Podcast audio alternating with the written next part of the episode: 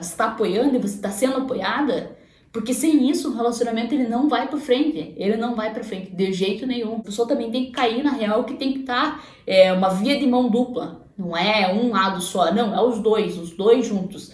É, reflita na tua parte. Você pode fazer, você é responsável pelas suas atitudes, não pela dos outros. Então, faça o teu melhor. Se você vai apoiar, apoie de verdade, de coração, sem esperar nada em troca.